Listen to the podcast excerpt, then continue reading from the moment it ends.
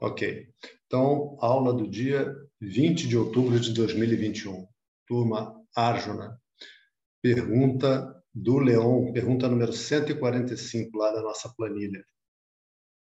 Foi dito que é uma tendência da mente se agarrar ao entendimento antigo, mesmo que falho, enquanto não compreende algo melhor ao qual aderir.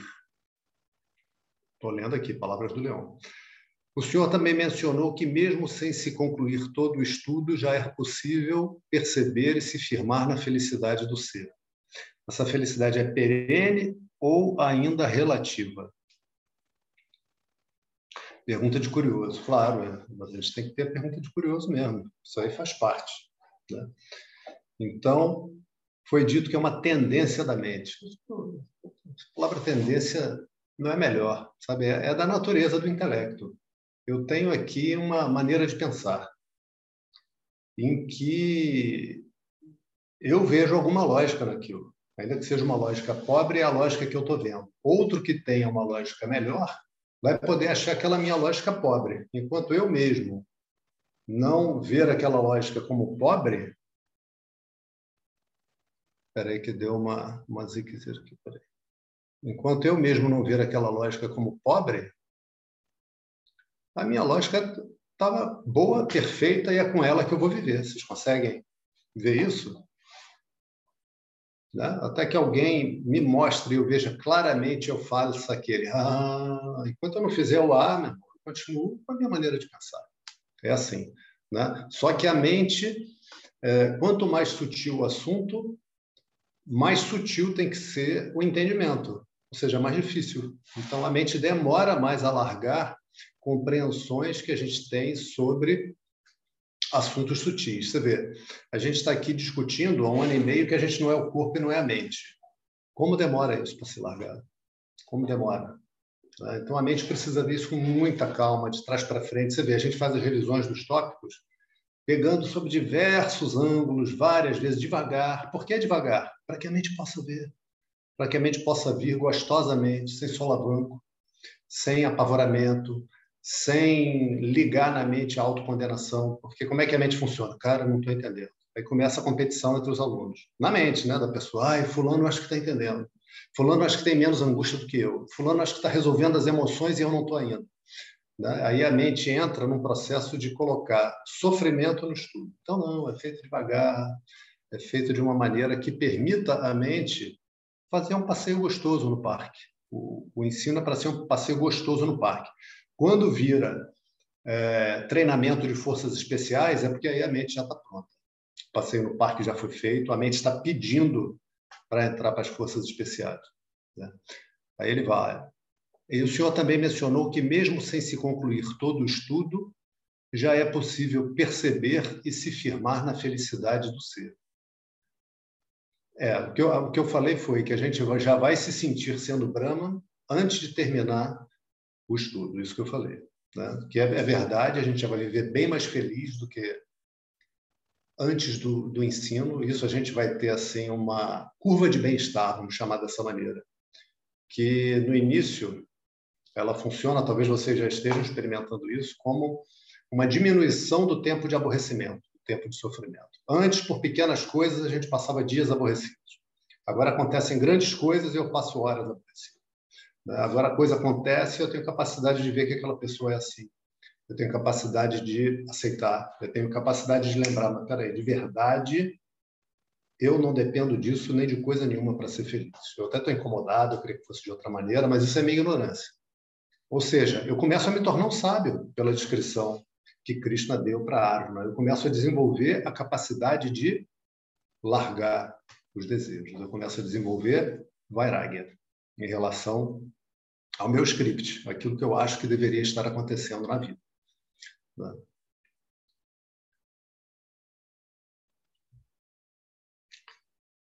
E é, além de antes de concluir o estudo, já é possível perceber e se firmar na felicidade perceber que eu sou felicidade é muito antes de concluir o estudo. Tá?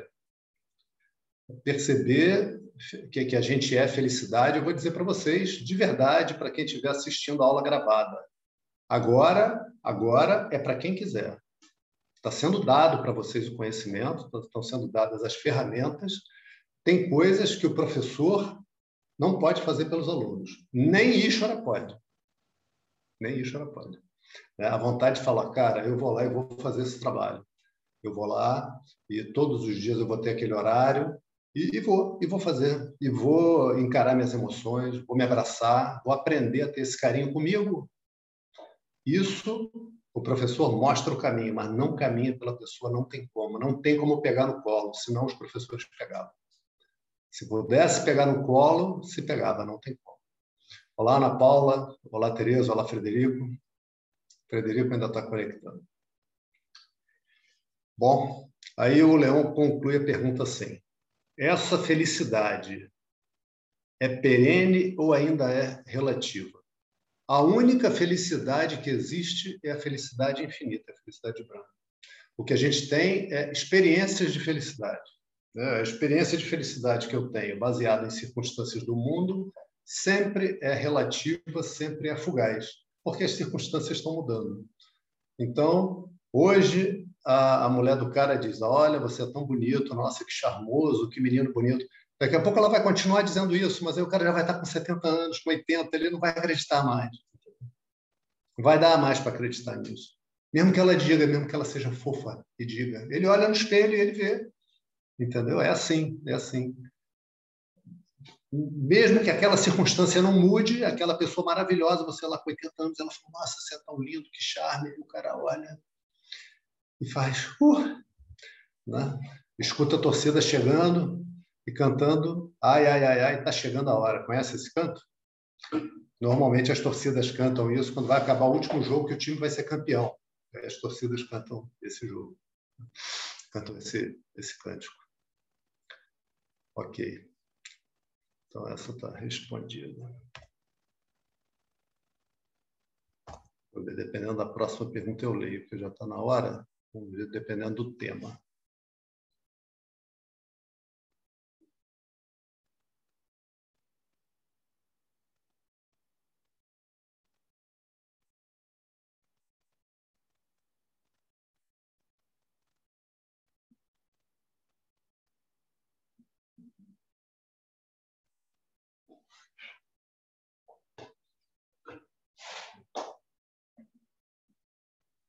É. Agora vem uma rajada de perguntas do Rafael. Vou, vou ler só mais umazinha aqui de cinco minutos. A esperança, em certo aspecto, não poderia ser também, pergunta número 146, a esperança, em certo aspecto, não poderia ser também fonte de persistência? Força para continuar e agir? Sempre agimos em uma causa, esperando seu efeito, é verdade. Mesmo descobrindo agora que esse efeito jamais será a fonte da felicidade, como devemos então tratar a esperança? Aniquilando a esperança. Quando a esperança surgir, veja como ela te torna fraco.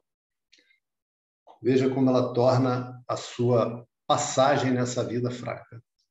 Veja como a esperança é um defeito da mente maliciosamente estimulado por aqueles que querem fazer as pessoas fracas.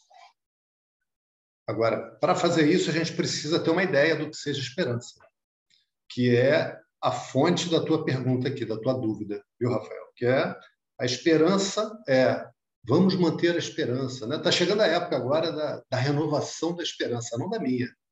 A minha, cada vez que ela surge, ó, eu aperto o botãozinho, dou descarga nela. Às vezes eu pá, dou tiro na esperança, às vezes eu dou bronca na esperança, às vezes eu ah, enxoto. Depende do, do meu humor no dia, eu tenho reações mais fortes ou mais brandas.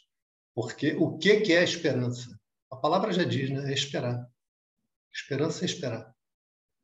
É esperar que aconteça aquilo que eu quero que aconteça. Vamos renovar as esperanças. Vamos continuar aqui igual um bando de idiotas, sem fazer aquilo que a gente pode fazer, esperando que aconteça aquilo que a gente quer. Ah, porque se, se acabar a esperança, eu não aguento. Fraco. Fraco. Isso é fraqueza. Esperança é sinônimo de fraqueza. Matar a esperança é força. É força. Eu tenho que estar preparado para receber o que vier da vida. Então, eu não peço para ter esperança eu não desejo esperança para ninguém. Eu não quero desejar isso para as pessoas, que as pessoas sejam fracas. Eu peço força. que eu tenha força para receber o que vier. E peço aquilo que eu quero também. Então, olha, eu quero sucesso material, quero que minha família fique bem, quero que essa pessoa e aquela pessoa que estão doentes fiquem bem, se recuperem, que o corpo fique. Oração pela saúde, pelo corpo da pessoa. Quero, eu estou com problema de saúde, quero também ficar bom. Olha, que quando a gente faz isso, a gente está afirmando que é o corpo, mas tudo bem, pode pedir. Se não vier nada disso, sempre a conclusão da oração. Eu peço força para receber o que vier, que eu possa receber o que vier. Porque senão eu não sigo em frente na vida. Renovar a esperança quer dizer eu me desenho como feliz nessa e nessa circunstância. Então eu renovo a esperança de que venham essas circunstâncias. Ai, não, não mais, não mais. Né? Então a pergunta diz assim: isso não poderia ser fonte de persistência, de força para continuar a agir? Não, não pode. Isso é espera.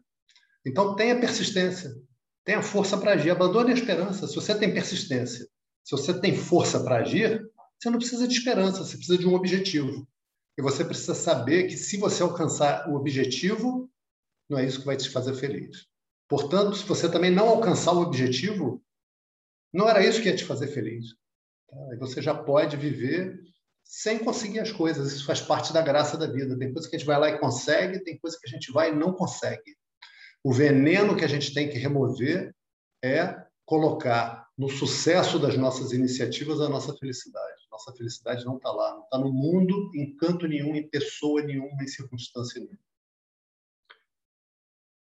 Bom, ok, três minutos, não foram cinco.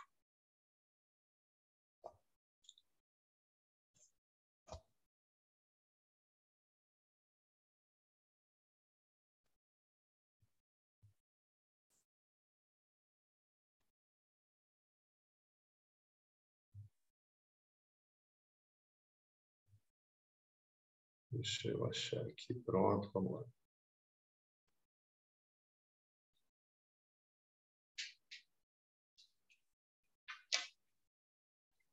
ॐ गणानां त्वा गणपतिगुं हवामहे कविं कवीनामुपमश्रवस्तमम् ज्येष्ठराजं ब्रह्मणां ब्रह्मणस्पत आन श्रीमन्नोतिभिः सीदसादनम् ॐ महागणपत नम।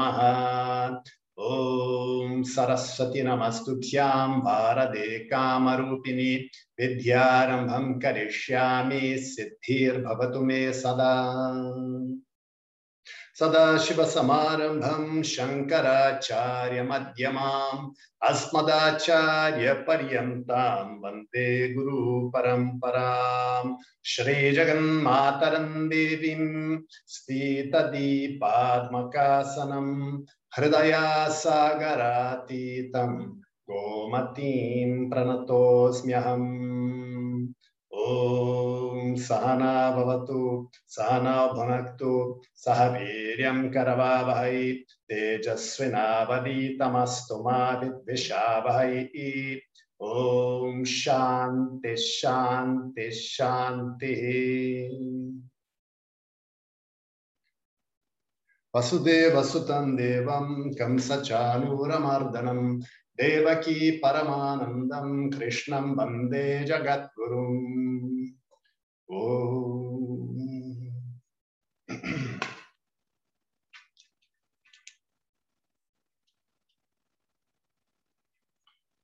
Sessenta e quatro? Sim? Ok.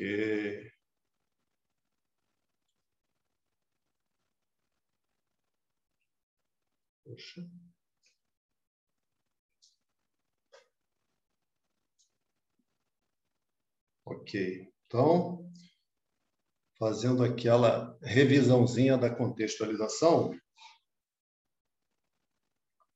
com todo direito, Arjuna, assim como nós, estamos querendo saber que história é essa de moksha.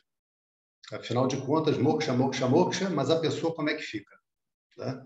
Então ele perguntou isso para Krishna, e Krishna então explicou para ele as lakshanas de moksha, dessa liberdade.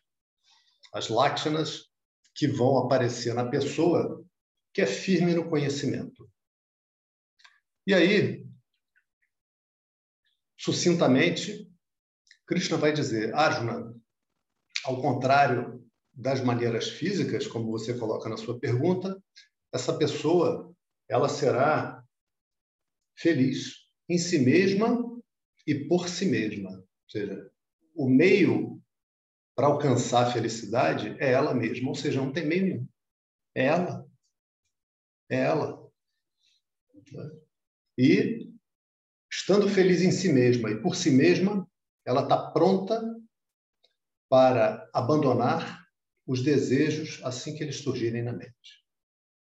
Estando feliz em si mesma, ela não precisa correr atrás da felicidade. Então, ela não tem cobiça, ela não tem ganância. Sendo feliz em si mesma, ela também não tem o risco de perder a felicidade. Então, ela vive no mundo livre de medo, livre de raiva. Vive no mundo pronta para ver as situações chegarem e as situações também partirem, as pessoas chegarem e as pessoas partirem. Não que ela não goste das pessoas, não que ela não queira ficar, mas se a situação se mostrar de tal maneira que é isso que vai acontecer, ela está pronta para receber o que vier.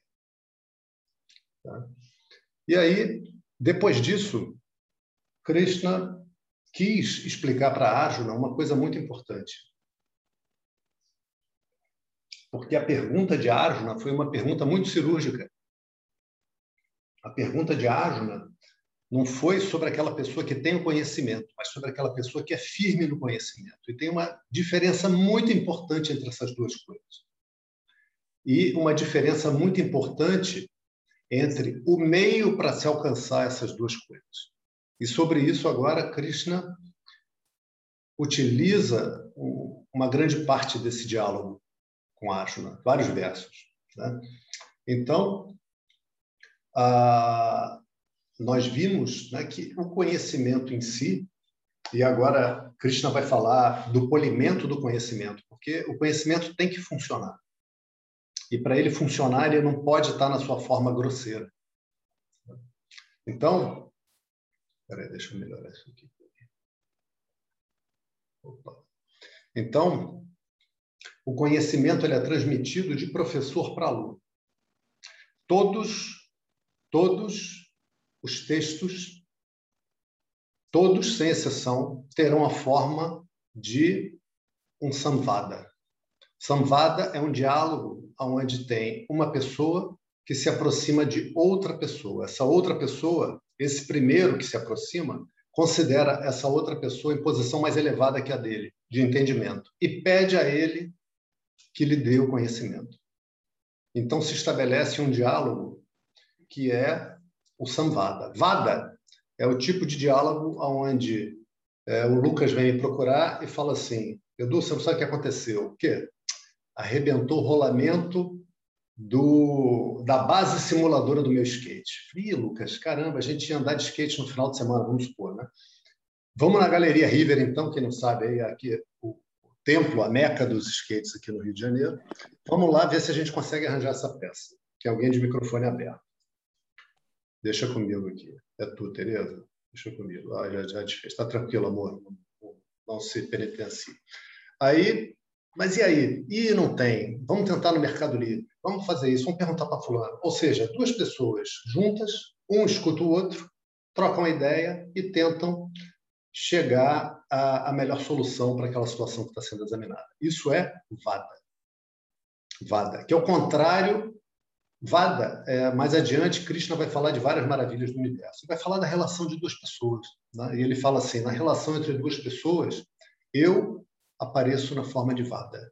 Ele vai dando várias glórias do universo. Ou seja, quando as pessoas conseguem ter um diálogo onde um escuta o outro, onde um e o outro também, eles se perguntam: será que eu estou certo? Será que eu sei tudo sobre esse assunto? Será que se eu conversar com essa pessoa, ela vai me dizer coisas que eu não parei para pensar? Ela vai falar de uma perspectiva que eu não tenho e que assim eu vou enriquecer meu ponto de vista, vou enriquecer meu conhecimento sobre esse assunto? Vada. O oposto do diálogo político que a gente tem hoje. Hoje a gente não dialoga em vada, hoje a gente tem conflito. Né? É assim, é o, é o momento. O diálogo de Arjuna com Krishna, por exemplo, e em todas as escrituras, não é em Vada. Não é em Vada. É em Samvada. Agora imagina que eu e o Lucas vamos lá na Carver, que o Lucas tem um, um skate Ferrari, assim, luxo, luxo. Aí a gente vai lá na Carver, aí vem o cara da Carver, e o cara fala: olha, isso aqui não tem, essa peça, a Carver não vende essa peça. Você tem que comprar a base toda, não tem só o, o rolamento.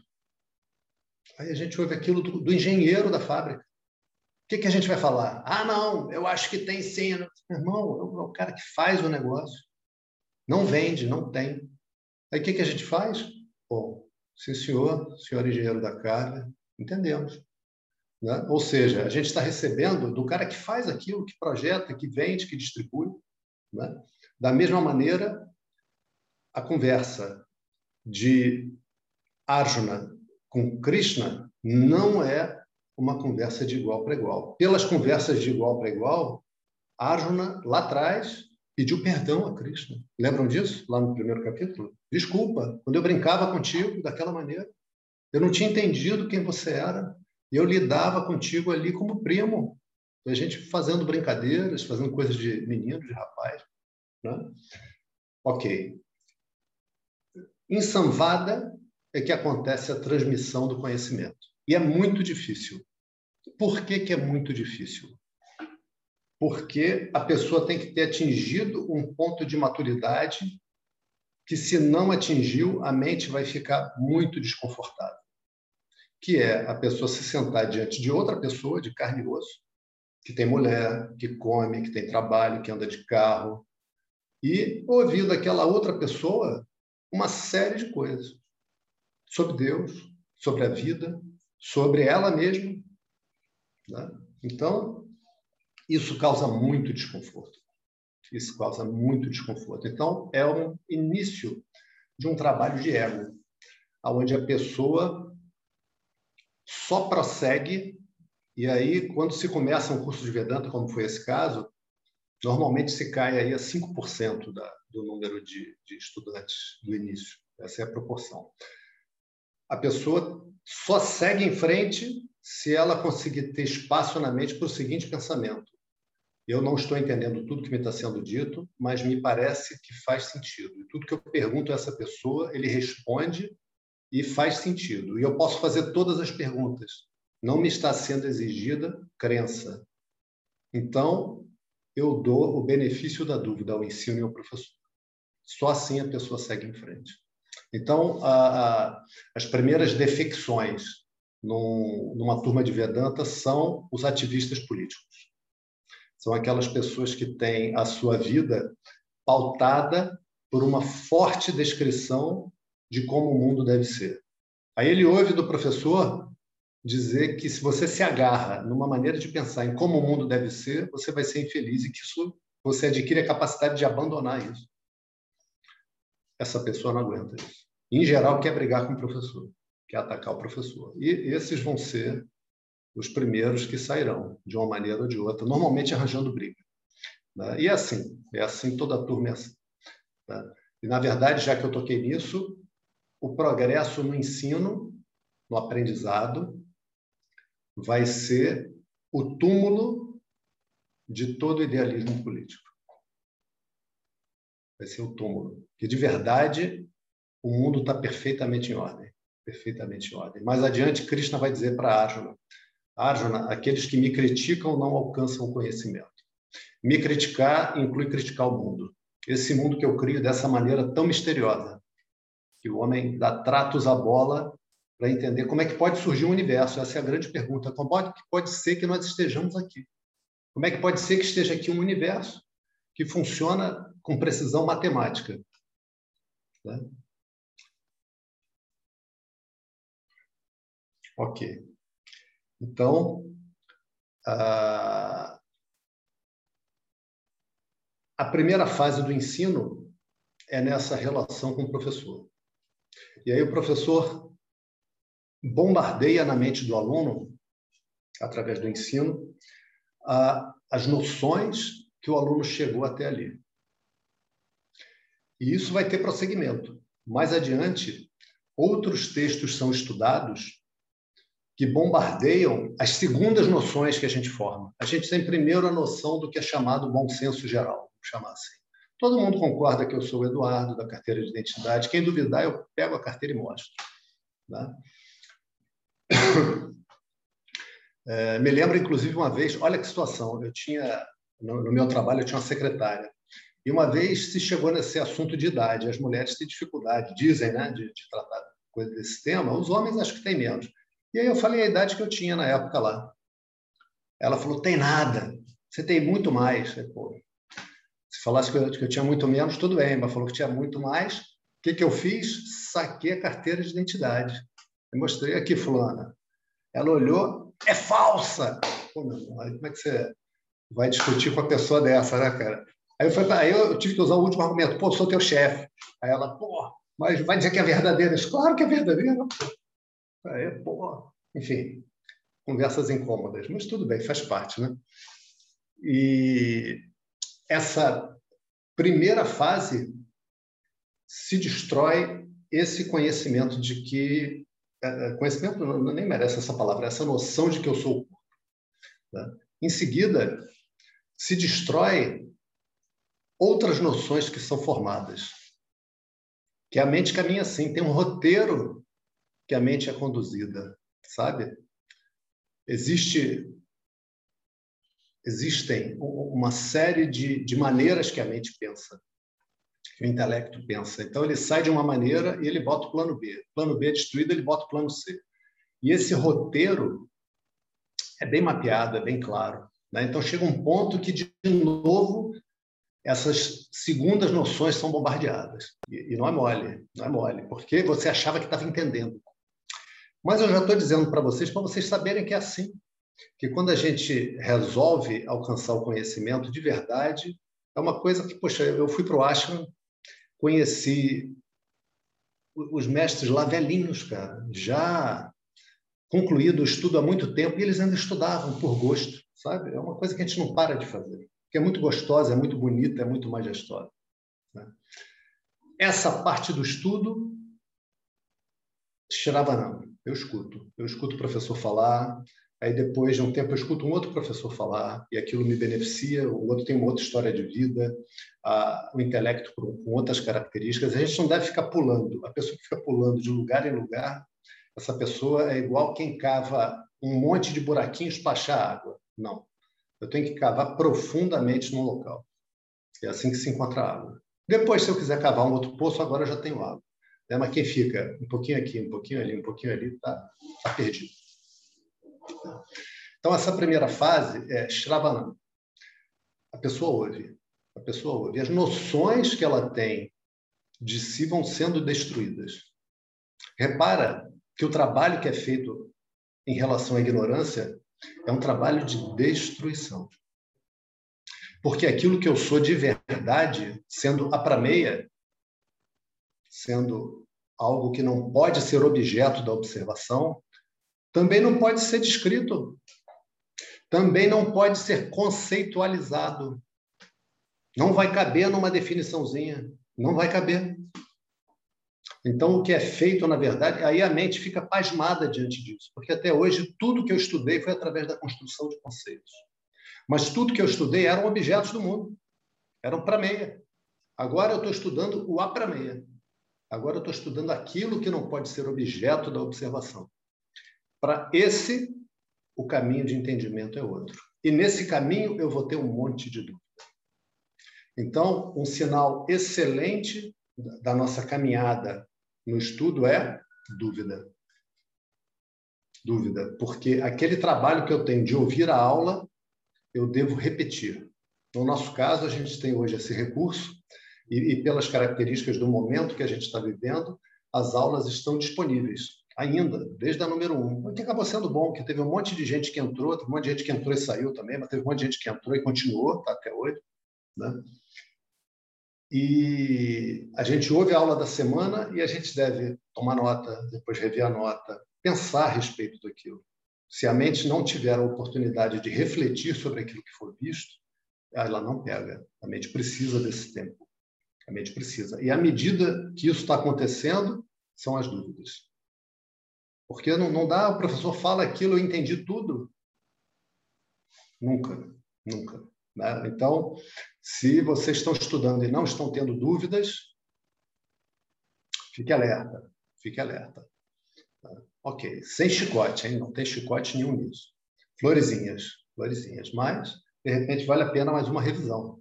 Vale a pena. Eu, por exemplo, quando eu passei a escrever as aulas, nossa, outro mundo se abriu. Passei a ser o mala da minha turma. 70% das perguntas eu que fazia. Os 30% era o resto somado. Ótimo. Para mim foi ótimo. Para os outros também, porque eles podiam ouvir as perguntas. Só que isso dá o conhecimento. Vamos entender isso. A pergunta de Krishna não foi sobre um homem de conhecimento. Foi sobre um homem firme no conhecimento. Ou seja, aquele que o conhecimento não é perdido. E aí, para falar sobre isso agora, Krishna explicou o Stita Pragna Lakshanani, ou seja, as lakshanas, as indicações, os sinais de uma pessoa firme no conhecimento, mas como é que a gente se torna firme e o que é ser firme? Ser firme é não perder o conhecimento. Porque se eu tenho conhecimento com dúvida, esse conhecimento ainda não, não merece muito esse nome. Ele está em formação. É mais uma informação. Gostou dessa, né? Está em informação. Né? Me vê agora. Se já foi concluída essa parte, se eu não tenho dúvida, porque, veja bem, um conhecimento duvidoso não é melhor que ignorância, cara. Não é melhor como forma de decidir o que eu vou fazer na vida, como eu vou reagir às situações. Com dúvida, não tem jeito. A dúvida precisa ser solucionada. Para ela ser solucionada, ela precisa ser vista. Para ela ser vista, eu preciso esmiuçar. Como se diz, pentear cada fio de cabelo. É, Para mim é uma, um exemplo meio cruel esse, né? mas vamos imaginar que tivesse uma vasta cabeleira aqui. Pentear é, é o exemplo das escrituras, né? então não fui eu que inventei isso. Cada fio de cabelo. Né? Feito isso, penteado cada fio de cabelo, a pessoa então tem o direito, tem o direito, tem os pré-requisitos para ser uma pessoa firme no conhecimento. Agora, puxa, o cara estudou para caramba. Não tá bom, não basta. Olha, tá bom, tá bom, é uma maravilha. Para ser firme no conhecimento não basta. Ter o conhecimento não é a mesma coisa que ser firme no conhecimento. Ser firme no conhecimento quer dizer que eu tenho um preparo na mente, uma qualificação que faz com que o conhecimento não se perca na minha caminhada pelo mundo. Então, por exemplo, a pessoa está lá, cheia de conhecimento. Aí vai no restaurante, o, o, cara do restaurante atende de mau humor. É chato, né? Eu já passei essa experiência. É, mau humor. Traz a tua comida e taca no prato a comida. Eu não gosto que maltratem a minha comida. Né? Aí o cara, meu irmão, vai lá e solta os cachorros no garçom.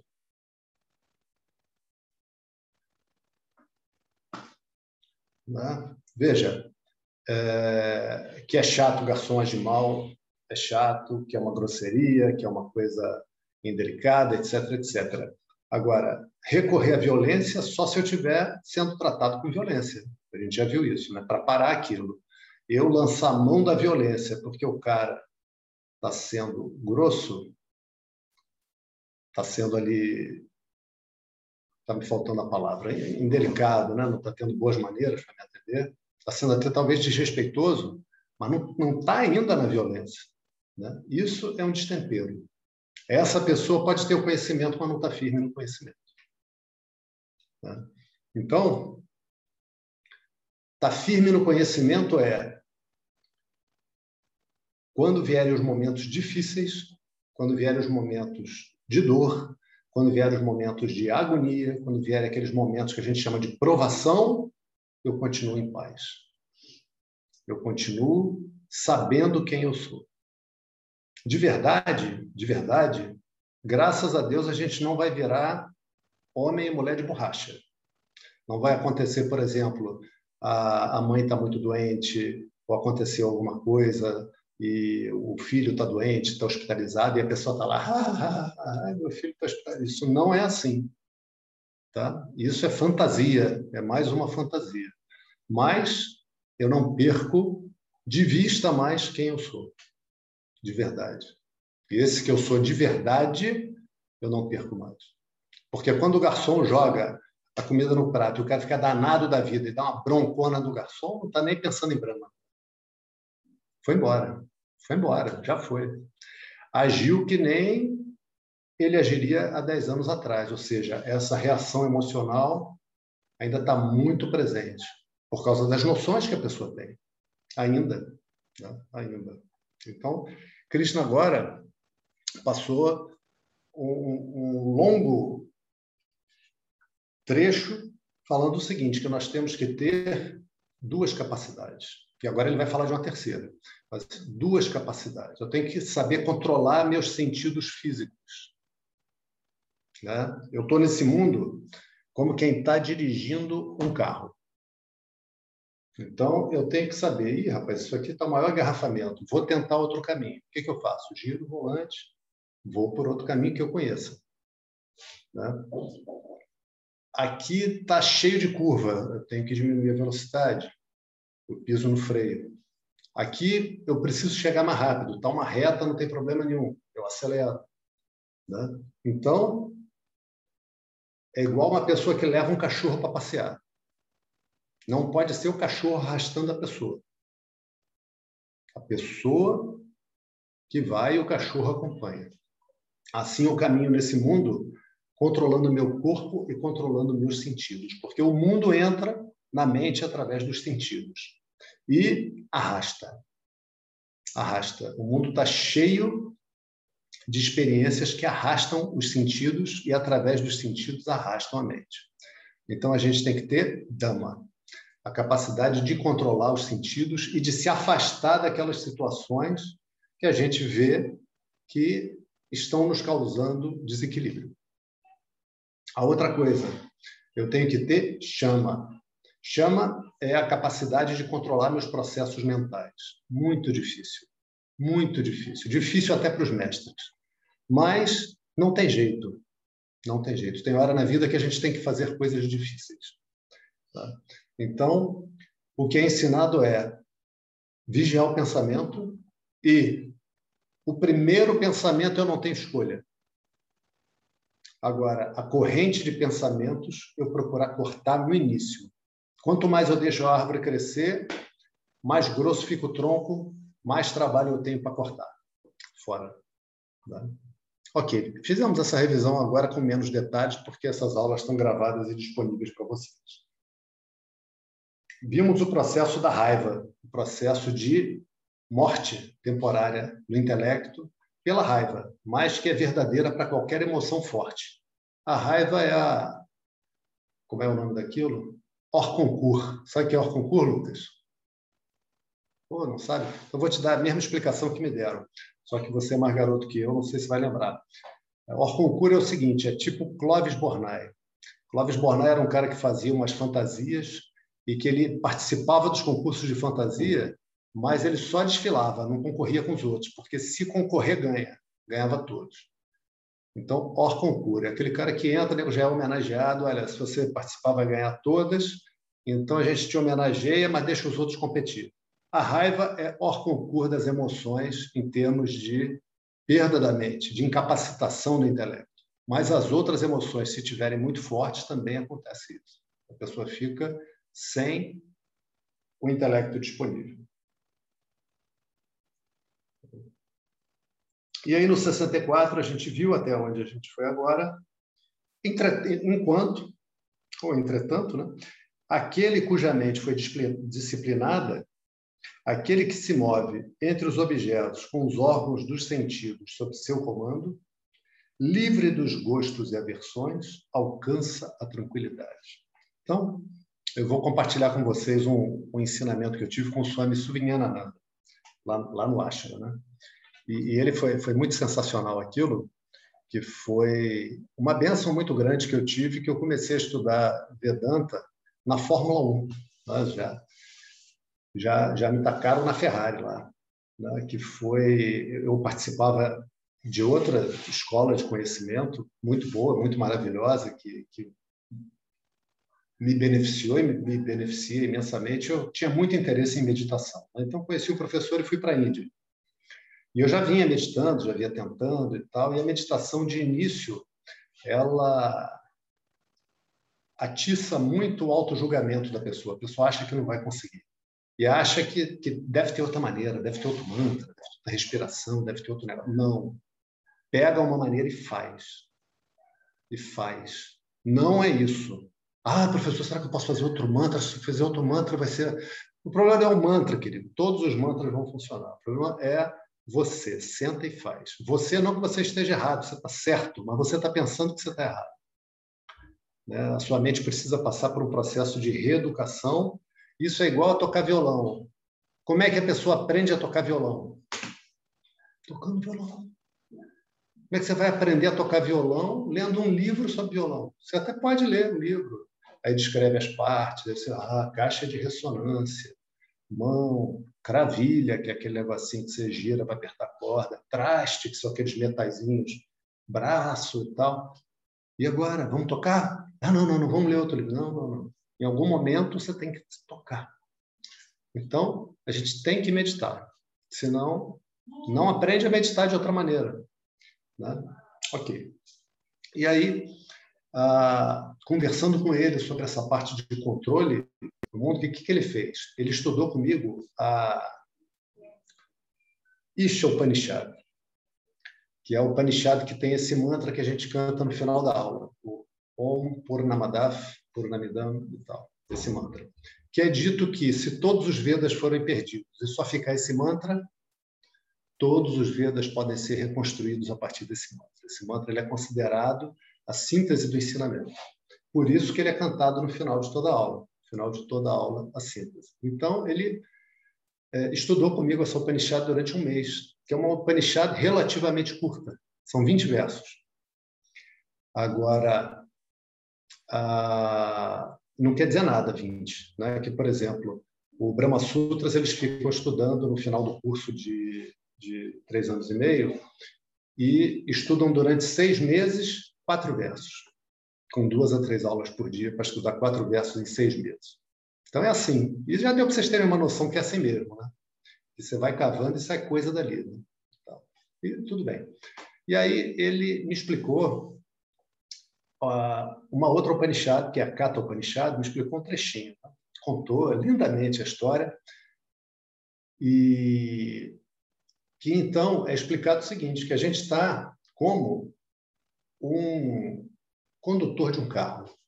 Só que, por falta de automóvel na época do Upanishad, é utilizado uma, uma carruagem. Então, essa carruagem tem os cavalos, que são os bravios, os fogosos órgãos dos sentidos, órgãos de ação, o corpo, todo o conjunto do corpo. E que eles vão ali querendo fugir, querendo correr, querendo ir para um lado, querendo ir para o outro, cada um quer ir para um lado. Né? E quem está ali é o cocheiro. Quem é o cocheiro? É Krishna. Krishna é o cocheiro de Arjuna. Arjuna é essa nossa pretensa individualidade. Não, não, é, não chegou a hora dessa discussão ainda, né? mas ele está ali controlando as rédeas. Né? Controlando as rédeas. Aí perguntei para ele, mas Swamiji, entendi assim, dentro do que o senhor está dizendo. Mas, como é na prática? Vamos ver se vocês conseguem ver aqui. Cara, que, que oportunidade conhecer esse mestre. Que oportunidade. E, mas como é que é na prática? Ele, ah, na prática, hoje eu usaria outro exemplo. Ele era poeta, esse, esse mestre. Esse foi aquele que eu falei para vocês, que quando Perguntaram para ele, mas como é que foi? Quando o senhor alcançou moksha? Aí ele falou, eu pensei, meu Deus, como eu fui um idiota. É, a pessoa imaginando que tocaram sinos, luzes, coro de anjos, não. Como eu fui um idiota. Que bom, né? Eu gostei disso.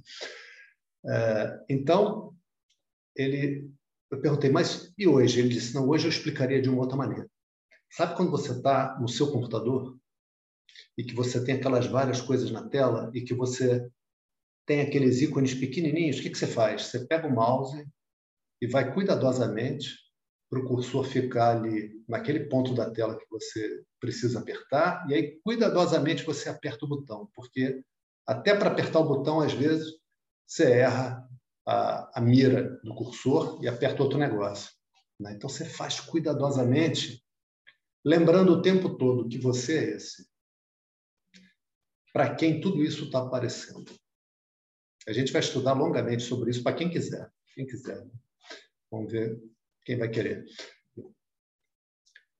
Toda essa experiência aparece para mim. O tempo todo esse pensamento vai ficando presente. E aí, lembrando dessa pergunta que eu li hoje no início do Leon, né? o que vai acontecendo de verdade é que não vai cabendo mais na mente a ideia de que eu sou essa, esse corpo e a mente. Não vai cabendo no intelecto mais. Né? Essa ideia de que eu sou esse boneco, não dá, não dá, não dá, não dá. Vai dando vontade de rir de falar disso. Né? E isso, quanto tempo leva, professor? O tempo que precisar. Estudem. Porque, cara, para que a gente vai viver acreditando em Papai Noel? É a mesma coisa. É igual a querer viver acreditando em Papai Noel. Né? Deixa o Papai Noel descansar. Descansar lá atrás sabe? Deixa o Noel descansar. Então, para isso, eu tenho que estar o tempo todo ciente do personagem, ciente dessa pessoa que está falando, dessa pessoa que está pensando, dessa pessoa que está lembrando, que está ouvindo, que está olhando, que está vendo, que está gostando, está se agradando do que vê. O tempo todo. O tempo todo eu lembro de mim, desse que eu sou de verdade. Dizer que eu sou de verdade, que eu estou aprendendo, aprendendo a me conhecer de verdade. Não mais como um objeto, porque o corpo e a mente são objetos da minha observação. Mas eu sou, essa presença que eu sou. Eu vou aprendendo a me familiarizar com ela. E aí, Krishna prossegue. Prasade sarvadurkana हानिरस्योपजायते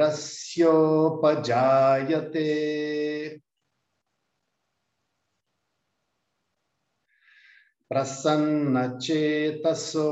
ह्यशु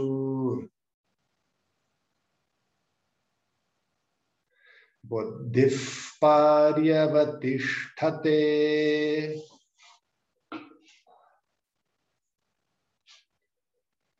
Quando a mente está tranquila, ocorre a destruição de todo sofrimento. Pois logo o conhecimento se torna firme para quem tem a mente tranquila. Olha que maravilha. Quando a mente está tranquila, ocorre a destruição de todo o sofrimento. Não de uma boa parte do sofrimento. Não que melhorou bastante. Né? Não que, ufa, agora dá para respirar, vamos tomar um sorvete. Não, não, não, não. Quando a mente está tranquila, ocorre a destruição de todo o sofrimento. Então, Krishna está agora lançando as bases para falar do terceiro elemento de tornar o conhecimento stita. Tornar o conhecimento firme, que é a capacidade de ter a mente tranquila. Ter a mente tranquila é uma capacidade. Por que, que é uma capacidade? Vejam bem, presta atenção. Porque também é uma capacidade da mente a intranquilidade. O fato da mente ser fugidia, da mente pensar numa coisa, por exemplo, eu olhei para Laura agora, vi Laura com a roupa listrada amarela e preta. Aí lembrei de uma abelha.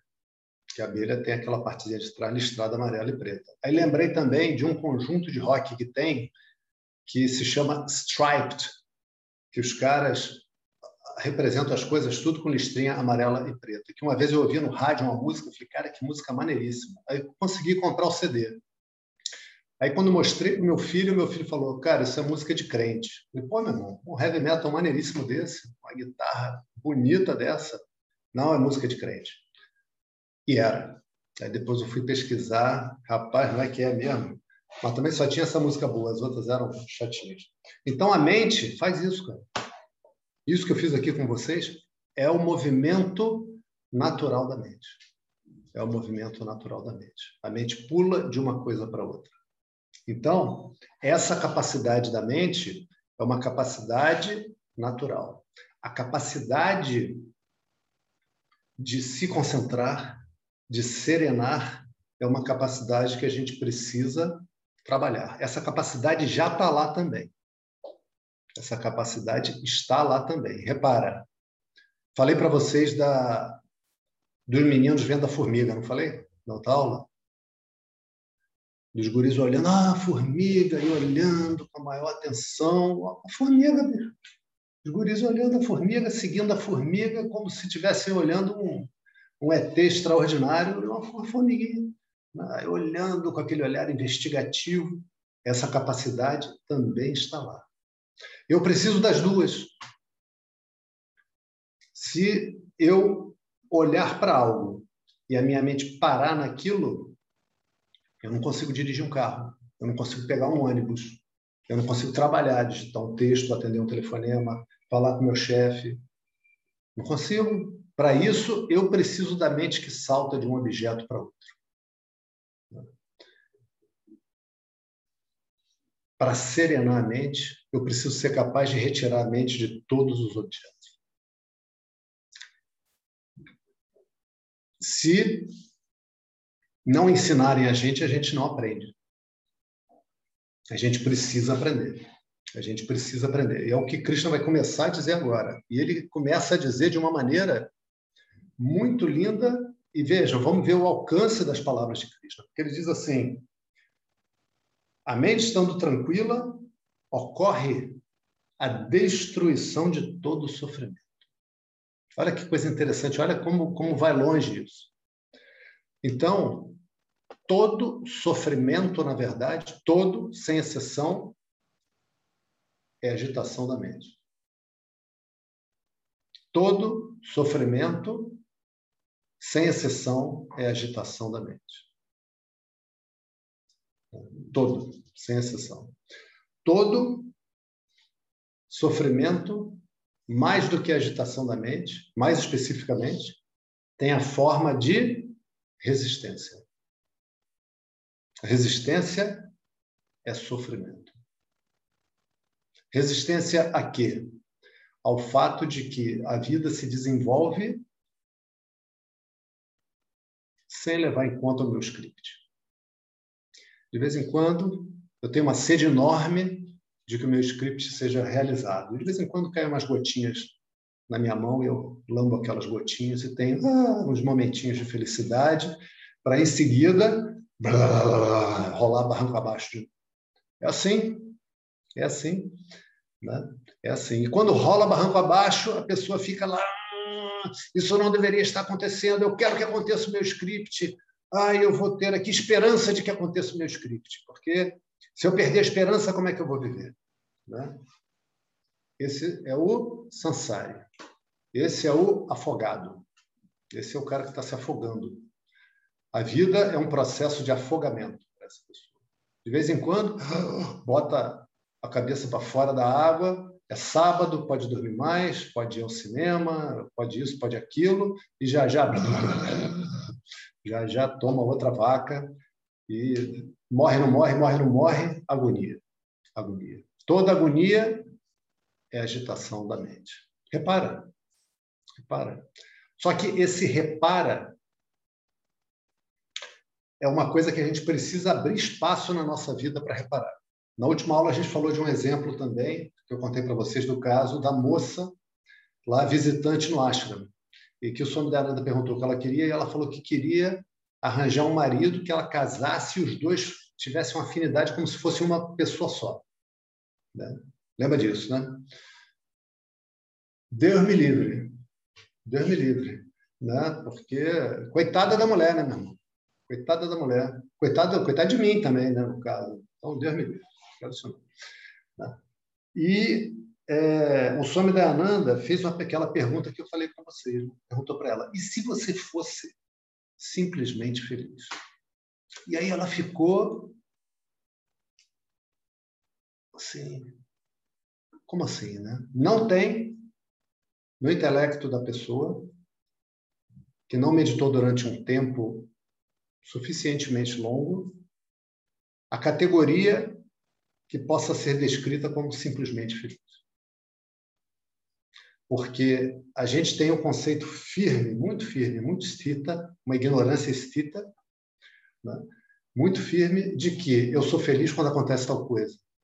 Ai, meus amigos vêm aqui, meus pais vêm me visitar, vem o Júlio e a Angélica, ai, que bom, vamos aqui comer um negócio, vamos nos juntar, vai ser ótimo. Eu já fico feliz de antecipação, já fico feliz de véspera, por antecipação. Né? Simplesmente feliz por nada, essa categoria não existe na mente da pessoa, porque a pessoa nunca viveu isso consistentemente. Já teve dia assim que você chegou para trabalhar, está bem, está sentindo leve, está dentro dos ciclos emocionais, que as emoções têm ciclos. Então você está no momento de uh, ciclo, vamos dizer assim, onde a sua dor não está ativa. Aí você chega no trabalho, o colega pergunta como é que está, tudo bem? Tudo bem. Ah, que ótimo, está bem, estou vendo, está com a cara boa e tal. É, assistia, tarará, tarará. Dali a três dias, oh, já vem aquele negócio apertando o peito de novo. E é assim. Né? É assim. Ok.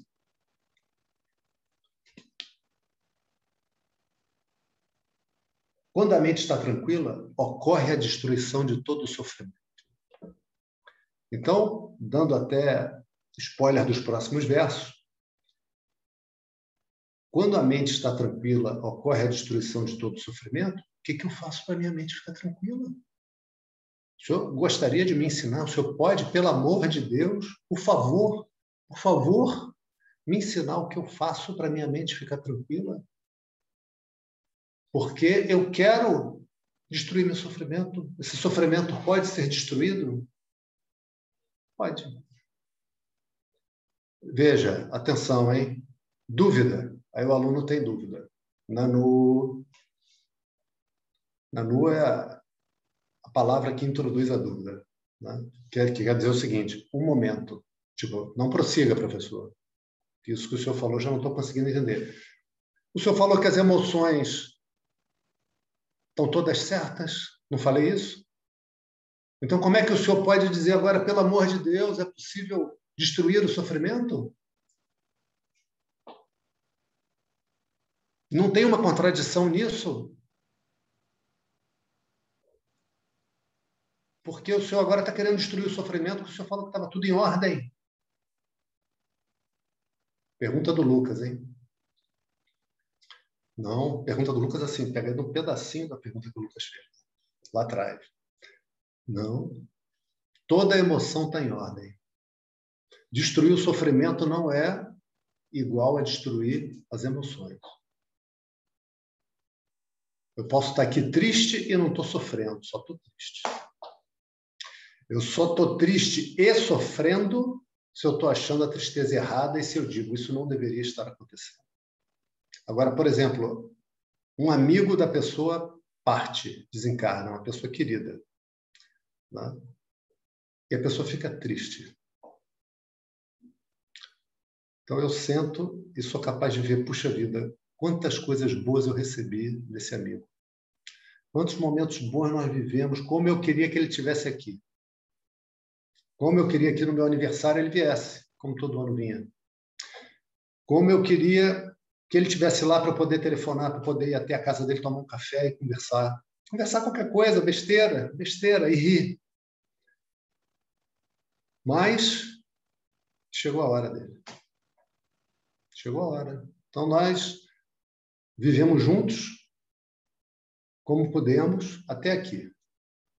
com os outros que eu possa fazer melhor, que eu possa aproveitar mais ainda, porque está doendo tanto essa ausência.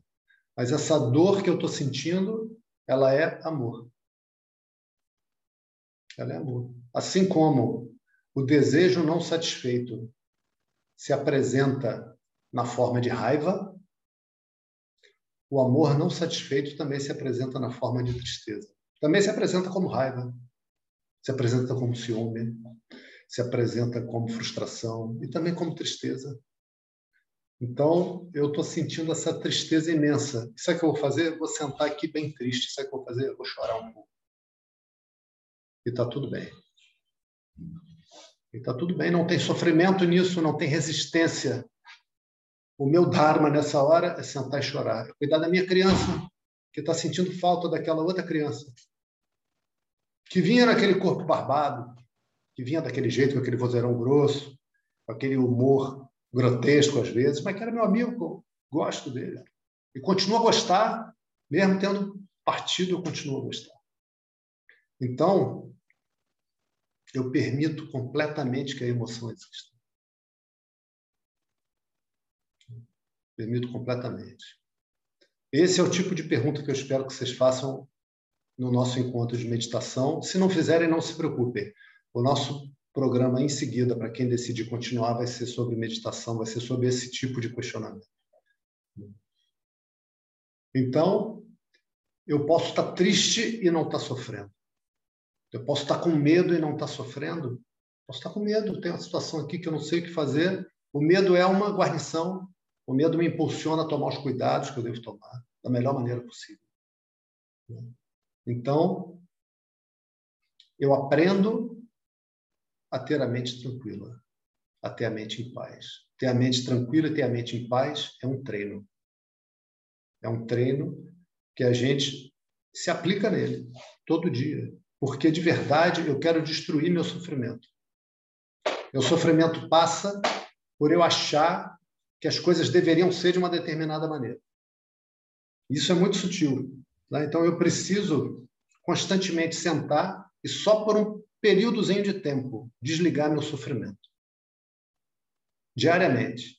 Diariamente eu sento e eu vejo o seguinte, que quando eu permito que as coisas sejam como elas são, inclusive a minha emoção, inclusive a minha tristeza, inclusive a minha maneira de ser às vezes, que eu queria ser melhor, às vezes eu queria ter mais entendimento, eu queria ter mais carinho, eu queria ser mais amoroso, mas eu estou sendo amoroso como eu posso, estou tendo o entendimento que eu posso, estou tendo o carinho que eu posso. Né? Eu permito completamente que eu seja agora do jeito que eu sou agora. Então, consistentemente eu vejo que quando eu diminuo a resistência, eu diminuo a agitação da mente e eu diminuo o sofrimento. Porque de verdade, eu sou paz, eu sou felicidade e eu sou amor. E eu só tenho a experiência de paz, de felicidade, de amor numa mente tranquila. A mente agitada não vai. Essa experiência não acontece. A mente com resistência começou o sofrimento. Isso não deveria estar acontecendo. Quando você vê que na situação que você está vivendo, a tua maneira de pensar pode ser descrita com essa frase, isso não deveria estar acontecendo. Esse trabalho não deveria estar assim. Esse chefe não deveria ser assim danou-se. Danou-se. Começou o sofrimento. Uma vez, é, teve lá na Receita um projeto de humanização do trabalho, que foi mais uma caricatura aquilo, né? como, como outras. Então, essa caricatura tinha o nome de pró-pessoas. E aí, é, as unidades elegeram as pessoas que representariam a unidade nesse projeto construindo as diretrizes, as regras, o que seria aquilo. Né? E aí eu fui eleito. Eu fui para Brasília várias vezes. Cara, que perda de tempo. Ok, tudo bem. Mas não foi perda de tempo do ponto de vista de Vedanta. Porque na época eu não estudava. Ainda bem que eu gravei. Que uma das coisas que as pessoas. Olha, olha isso, hein? Olha isso. Uma das coisas que definiram como uma das diretrizes do projeto é que todo funcionário tinha o direito de ter um chefe feliz. Porque quando o chefe não está feliz, é uma porcaria na vida da pessoa. Então, estava lá, todos têm o direito de ter um chefe feliz. Aí eu olhava aquilo, falei, olha, houve um erro aqui, não é possível. Então, qual o direito do chefe? Como é que a gente. Eu quero ser chefe, porque os chefes serão felizes, então eu quero ser chefe. Eu não queria antes, mas agora eu quero. Porque se eu vou ser chefe e você feliz, tá bom. Né? Ou seja, cara, que loucura. Loucura. O nome disso é script. O script, a, de, a última defesa do script é a esperança. Tá? Então, eh, joga fora a tua esperança, esse lixo, esse lixo de que as coisas vão acontecer de acordo com que, que a mentezinha de jardim de infância desenha numa folhinha de papel. Não vai, não vai. Não vão acontecer as coisas como, como o teu script.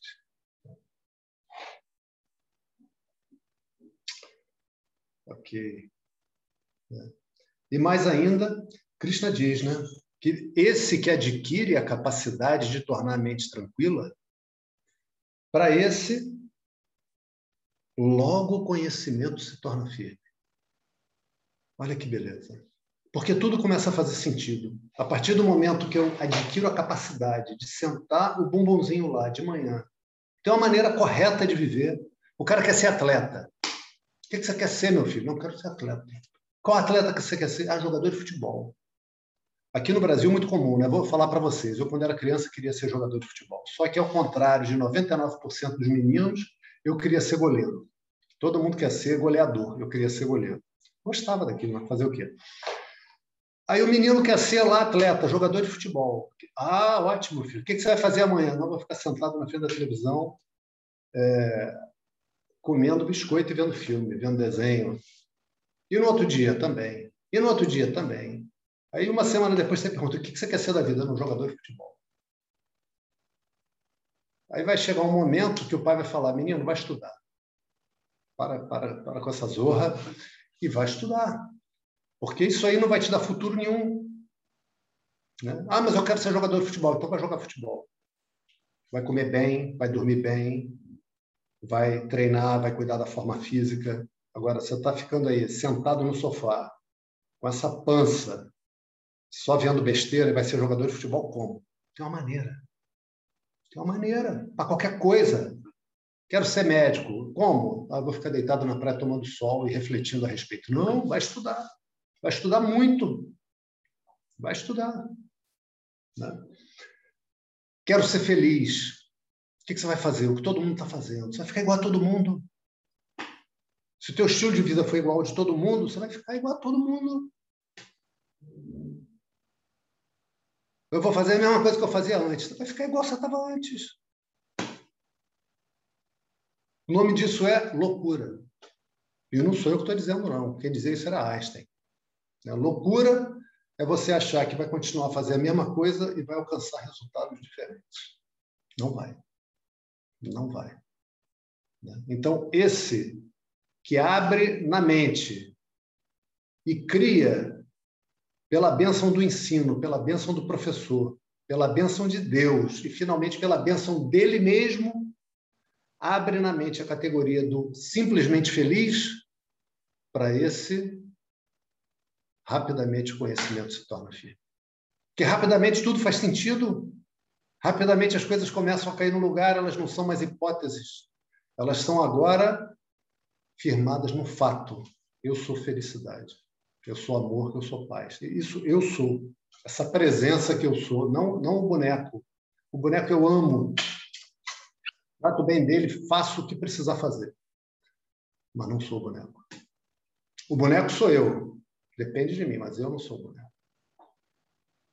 Isso fica muito claro. E vem ficando muito claro. E ter a capacidade de trazer a mente para a tranquilidade que eu sou, retirar a mente dos objetos, não dá para atalhar, não dá para contornar isso. Será necessário. Om Purnamadav पूर्णमिदं पूर्णात् पूर्णमुदच्यते। पूर्णस्य पूर्णमादाय पूर्णमेवावशिष्यते।